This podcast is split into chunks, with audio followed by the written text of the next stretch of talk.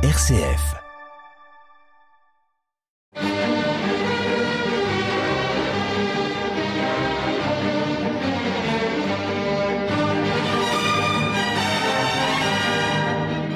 Bonjour et bienvenue sur l'émission Les Pierres racontent.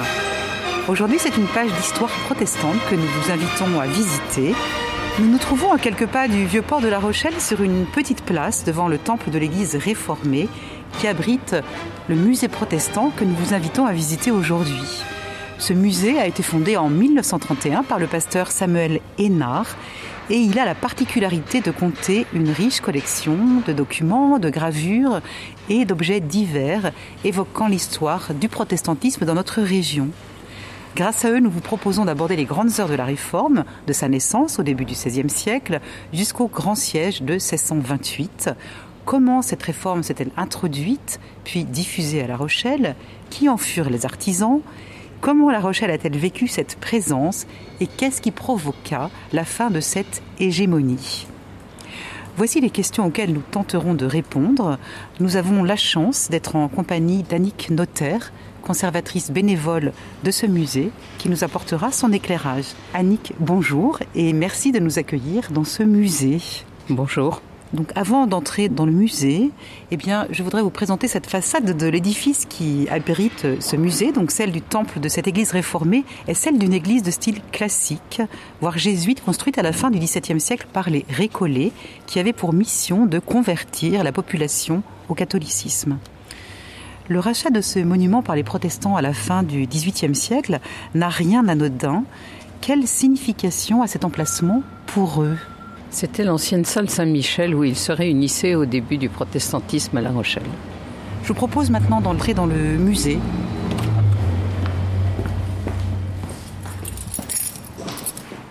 Nous sommes dans la première salle du musée. Quelle est la fonction de cette salle, Annick? Dans la première salle, on a voulu expliquer aux visiteurs les raisons de la naissance de la réforme et ses principaux acteurs, et ce qui fait la caractéristique de la religion réformée, c'est-à-dire l'importance du livre. Une gravure euh, ben, nous invite à un petit rappel historique, car elle représente les premiers réformateurs. Il figure entre autres Calvin. Alors c'est Martin Luther, hein, qui est un moine augustin, théologien, qui va initier ce mouvement religieux en Allemagne en 1517. Pour quelles raisons initie-t-il ce mouvement? Il y a une grande inquiétude religieuse à la fin du Moyen Âge, assez généralisée. Elle est due euh, à la grande épidémie de la peste noire, à la suite de la guerre de Cent Ans, aux différents schismes pontificaux. Et puis euh, là-dessus, le pape euh, qui souhaite rebâtir euh, la basilique Saint-Pierre de Rome s'est mis à vendre de manière très importante ce qu'on appelle des indulgences. Une indulgence, c'est comme si vous preniez une assurance sur l'au-delà. On vous demande de l'argent, le plus que vous pouvez, et en échange de cela, on vous donne un petit papier qui vous dit que votre peine de purgatoire sera réduite de 5, 10, 20, 100, 30 ans euh, voilà, en fonction de l'argent que vous aurez mis. Et euh, dans ce contexte, euh, effectivement, plusieurs intellectuels s'interrogent, d'autant plus que la naissance de l'imprimerie a permis la diffusion du livre et la comparaison plus facile aussi des écrits. Tout ça suscite une émulation intellectuelle, une réflexion au milieu de laquelle émerge la réflexion de Luther, qui va condamner les indulgences et, euh, par ses thèses euh, affichées sur la porte de l'église de Wittenberg, dire qu'il est temps d'arrêter cette euh, vente des indulgences et qu'il faut réformer l'église. C'est une première forme de protestation, mais une grosse question se posait aussi à Luther, c'était la question du salut de l'âme. Oui, tout ça est lié aussi aux indulgences, c'est-à-dire qu'effectivement, euh, Luther, après réflexion, dit on n'a pas besoin des œuvres pour être sauvé, on n'a pas besoin de donner de l'argent, on n'a pas besoin. Tout est une question de foi. On sera sauvé par l'amour de Dieu, parce qu'on a la foi en Dieu. En France, c'est Calvin, qui est juriste théologien, qui introduira la réforme. Et très tôt, dès 1525, eh bien, cette réforme, elle semble trouver un écho favorable à La Rochelle. Pour quelle raison? Alors oui, les toutes premières euh, traces de réforme à La Rochelle datent de 1525. On en connaît un peu plus sur les années 1530-40. On ne sait pas très bien en fait comment la réforme arrive à La Rochelle, puisque les premières traces de réforme en France, c'est dans la vallée de la Loire, c'est autour de la cour du roi. De là, très vite, la réforme s'est euh, introduite dans le Poitou. Et vraisemblablement, La Rochelle a été convertie à la fois par euh, des gens de l'intérieur, du, du, Haut-Poitou, et aussi, bien sûr, parce que c'est un port et que c'est un des ports les plus riches et les plus importants au début du XVIe siècle, qui commerce avec en particulier les villes hanséatiques, qui elles-mêmes sont passées à la réforme luthérienne, sans doute par la mer, par les marins, par les navigateurs. La réforme va aussi faire son entrée dans la ville. En tout cas, la conjonction de ces deux courants font que très vite les idées nouvelles se répandent dans la ville. Elles s'y répandent d'autant plus facilement qu'on est dans une ville essentiellement bourgeoise, de commerçants, où la présence religieuse n'est pas majoritaire, on n'est pas un évêché, il n'y a pas beaucoup de couvents et il n'y a pas beaucoup de noblesse non plus. Et toutes les couches de la société vont être touchées par cette réforme à La Rochelle? Oui, toutes les couches de la société, mais d'abord euh, en priorité effectivement euh, le monde du commerce de la bourgeoisie. Et ce monde du commerce et de la bourgeoisie, il avait des attentes euh, quant à cette réforme? Alors voilà, je ne sais pas, je ne suis pas dans leur tête. Je pense que ça répondait effectivement à leurs réponses euh, intellectuelles, à leurs, à leurs inquiétudes. Et puis, bon, on sait aussi qu'effectivement, euh, le protestantisme a une vision beaucoup plus saine du commerce de l'argent, par exemple, que le catholicisme. Donc, effectivement, je pense que ça dédouanait la conscience d'un certain nombre de ces bourgeois. Mais dans quelle mesure plus saine? L'Église catholique euh, a une vision un peu ambiguë du profit, alors que l'Église protestante estime que si on s'enrichit, si les affaires commerciales marchent, c'est qu'on est favorisé du ciel et elle n'a pas de vision euh, négative, effectivement, de cette notion de profit. Cette réforme, elle va sembler menaçante pour les rois de France et très vite va être amenée à se vivre dans la clandestinité. C'est ce qui se passe à La Rochelle où se réunissent les premiers protestants. Oui, évidemment, La Rochelle, comme les autres villes, vit le protestantisme dans la clandestinité dans un premier temps et par définition, puisque c'est clandestin, on ne sait pas où ils se réunissent. Pour revenir euh, à ce tableau présentant les différents réformateurs, cette scène, elle se passe euh, à Genève, Annick oui, puisque donc euh, Calvin, qui est le réformateur français, va être obligé de quitter le royaume de France. Hein. il est recherché, il est poursuivi. Il se réfugie à Genève et c'est là qu'il va vraiment fonder les bases de la religion calviniste. Sur cette gravure, on le voit en train de discuter de points de doctrine avec euh, ses principaux disciples, qui sont les grands réformateurs de l'époque, comme Mélenchon, comme euh, Farel, comme Théodore de Bèze. Enfin voilà, on a tout le, gratin de la religion euh, protestante réformée euh, dans la première moitié du XVIe siècle. Derrière nous sont exposés des, psautiers, qui sont des livres de chants composés à partir de psaumes de l'Ancien Testament. Et en quoi tous ces psautiers sont-ils des révélateurs de l'identité protestante? Un des livres importants de la religion réformée, c'est effectivement le psautier, puisque, à contrario de la religion catholique qui privilégie le regard, la vue, hein, les tableaux, le décor des églises, les protestants, eux, vont privilégier l'ouïe et le chant en particulier qu'on chante ensemble dans une communion fraternelle. Et donc on chante les psaumes. Les psaumes de la Bible ont été euh, traduits en français sur la demande de Calvin par euh, le poète Clément Marot, euh, qui n'a pas terminé le travail, c'est Théodore de Bèze qui a fini la traduction des derniers psaumes. Mais ce livre, Le Psautier, est vraiment emblématique de la religion calviniste. C'est vraiment l'ouvrage par lequel se reconnaissent les calvinistes entre eux. Et ces ouvrages que nous voyons ont-ils été imprimés à La Rochelle?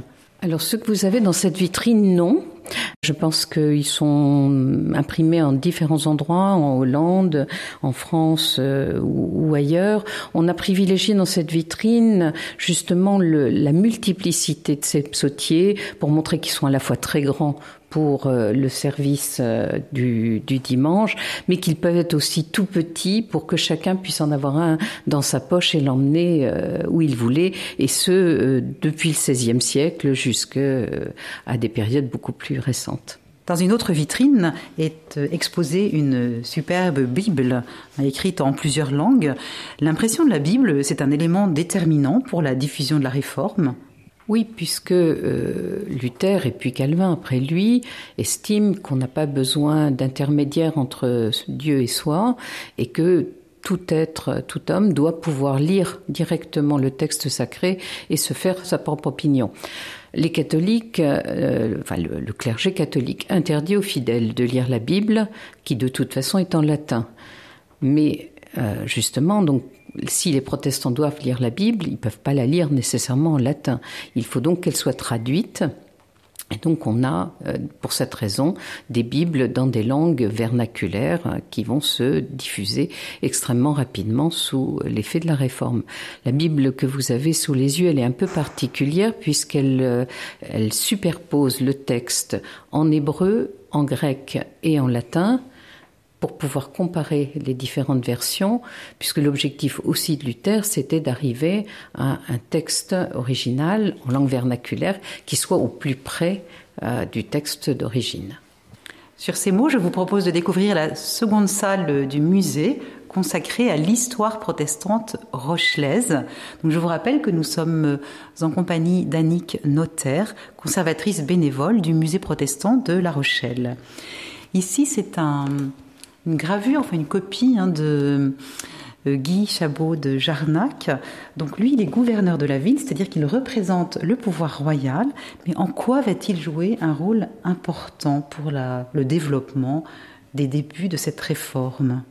En 1559 déjà, on a un premier pasteur qui va ce qu'on appelle dresser l'église de La Rochelle, c'est-à-dire la constituer officiellement elle est toujours plus ou moins clandestine. Hein. On n'est pas, on est encore sous le règne d'Henri II. Les protestants sont euh, persécutés. C'est euh, pas autorisé d'avoir euh, d'être protestant.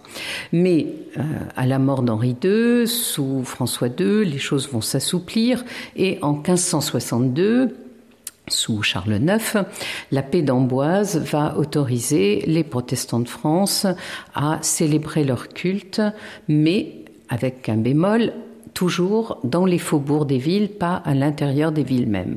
Il se trouve que le gouverneur donc de La Rochelle, c'est Guy Chabot de Jarnac, qui va lui-même euh, se convertir à la réforme et qui a donc une vision assez tolérante de ses concitoyens et leur permettre de célébrer le culte à l'intérieur des murailles de la cité dans deux salles, une salle qui est située rue Gargoulot et une salle qui est la salle Saint-Michel, celle qu'on évoquait au début de cet entretien, euh, sur l'emplacement de laquelle a été édifiée bien plus tardivement l'église des Récollets. Une autre figure permettra aussi à cette réforme de prendre de l'ampleur, c'est Jeanne d'Albret qui va venir avec euh, son mari Antoine de Bourbon, son jeune fils euh, Henri de Navarre. Et alors ce passage donnera lieu à des festivités euh, encore inédites à La Rochelle. Donc en quoi en fait ce passage peut favoriser, influencer en tout cas le développement de cette réforme? Alors Jeanne d'Albret va effectivement venir à La Rochelle. Elle est accompagnée de beaucoup d'autres grands personnages du royaume. Euh, certes, il y a des festivités, mais tous ces grands personnages euh, se rassemblent dans la ville à la fin des années 1560 euh, parce que la situation s'est largement tendue. On est euh, bientôt à la troisième guerre de religion et la ville de La Rochelle est une ville particulièrement bien fortifiée dans laquelle ils peuvent résider en sécurité le rassemblement de tous ces grands personnages dans, la ville va favoriser d'une part l'imprimerie, qui va exploser à La Rochelle, et puis elle va favoriser aussi le rassemblement, ou la tenue plus exactement, d'un synode en 1571. Nous avons ici sur ces vitrines beaucoup d'ouvrages qui ont été imprimés hein, par ces familles dont vous venez de parler, Annick. Euh, la Bible que nous voyons devant nous, qui est assez large, très fournie, c'est un exemplaire de 1606, je crois, et c'est un exemplaire semblable à beaucoup de ceux qui ont été euh, imprimés pour toute la France. Oui, alors en 1569, euh, dans la mesure où cette communauté protestante de La Rochelle est importante, des imprimeurs vont venir s'y installer. La famille Autain, qui arrive en 1568-1569, a la chance d'être favorisée tout de suite par Jeanne d'Albret, qui leur commande la première impression de la Bible en béarnais. À partir de ce premier travail qui, les lance sur le marché, si je puis dire, on va euh, les solliciter pour beaucoup d'autres éditions et en particulier, ils vont être sollicités pour imprimer une Bible en français qui sera vendue moins cher que celle que les Genevois euh, diffusent à cette époque-là aux églises euh, protestantes françaises. Donc la Bible, effectivement, que vous me montrez, de 1606, est un des exemplaires de, ces Bibles des Hautains qui euh, ont été répandues dans toutes les églises réformées de France à l'époque. Je voudrais juste revenir sur euh, la date de 1568, où un événement euh, va faire basculer La Rochelle dans ce parti protestant qui devient un parti politique. C'est suite à l'élection de François Pontard. Euh, comment va se manifester cette prise de pouvoir? Oui, en 1568, François Pontard, qui était élu maire, va dans un mouvement autoritaire, décréter que la ville désormais est une ville protestante. Ça veut dire que effectivement, non seulement religieusement, euh, il déclare que la religion réformée est majoritaire, mais ça veut dire aussi qu'il adhère en quelque sorte à ce qu'on appelle la cause, qui est en fait la, forme politique euh, du, du, mouvement du mouvement protestant. Et euh, c'est parce qu'il adhère à la cause que les nobles que je citais tout à l'heure, Jeanne d'Albret, Coligny, euh, tous ces tous ces grands vont euh, venir séjourner de manière régulière et importante à La Rochelle. Mais ce passage, il va se passer dans la violence, puisqu'une véritable folie iconoclaste va s'emparer de La Rochelle. Oui, alors on est sur la deuxième vague iconoclaste, puisqu'il y a eu une première vague après le massacre de Vassy en 1562, et effectivement, après euh, l'arrivée de Pontard euh, au pouvoir, euh, les protestants vont détruire un, certain nombre de, de, choses en ville, en particulier les églises, dont on ne garde que les clochers en tant que tour de guet, et puis vont massacrer aussi quelques catholiques, quelques prêtres en particulier. Jeanne d'Albret va se montrer très active pendant cette période sur plusieurs domaines. Euh, déjà dans un domaine économique, elle va euh, favoriser, promulguer les lettres de course. En quoi ça consiste euh, plus précisément? Alors la cause, c'est un parti politique qui fait la guerre. Donc pour faire la guerre, il faut de l'argent. Et euh, un des moyens de trouver de l'argent quand on est dans une ville maritime et qui accueille beaucoup de, de bateaux étrangers, eh bien, c'est de délivrer effectivement ce qu'on appelle des lettres de course, c'est-à-dire des lettres qui vont autoriser euh, le piratage des bateaux ennemis avec une caution euh, finalement euh, de haut niveau.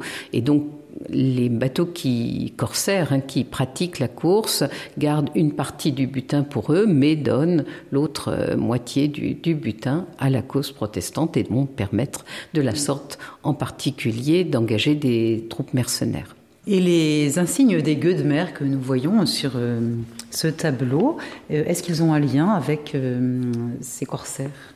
Oui, puisque les, les ont certes quelques bateaux, mais pas beaucoup. Et en fait, ceux qui font la course pour la cause, ce sont beaucoup des navires euh, des Pays-Bas euh, hollandais qui, vous le savez, se sont révoltés contre l'Espagne qui refuse justement leur adhésion à la réforme.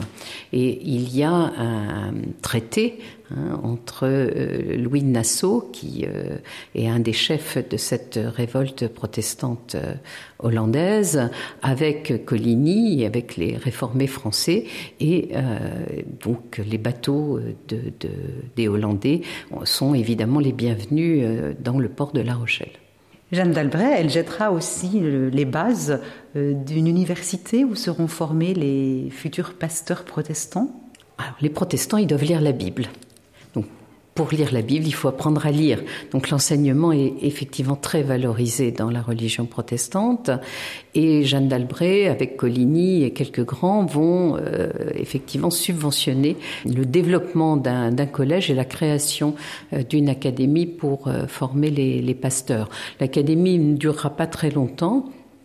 Mais le, collège où ces grands vont mécéné des chaires de grec, de latin et d'hébreu euh, sera euh, un des grands établissements culturels de cette ville et euh, en 1606 même une des premières bibliothèques municipales de France sera ouverte à La Rochelle. Un autre événement majeur va marquer la présence protestante en 1571, c'est le fameux synode lieu de rassemblement et de réflexion des protestants français alors en 1571, en effet, euh, se réunit à La Rochelle le septième synode euh, donc des Églises réformées de France. On l'appelle le synode des nobles parce que y siègent Jeanne d'Albret, euh, Coligny, Théodore de Bèze qui a été envoyé par Genève pour surveiller les discussions de doctrine. Et de, de ce synode va sortir ce qu'on appelle la confession de foi dite de La Rochelle, puisqu'elle a été signée dans cette ville. C'est l'exemplaire que nous avons sous les yeux. De ce synode sortent trois exemplaires manuscrits et vraisemblablement l'imprimerie Autun va en faire une version imprimée, puisque l'objectif de cette confession, c'est qu'elle soit distribuée dans toutes les églises réformées de France, puisque à chaque fois qu'un pasteur des diacres, des anciens euh, entrent en fonction, ils doivent signer cette confession de foi pour bien montrer qu'ils sont d'accord avec tous les points de la doctrine.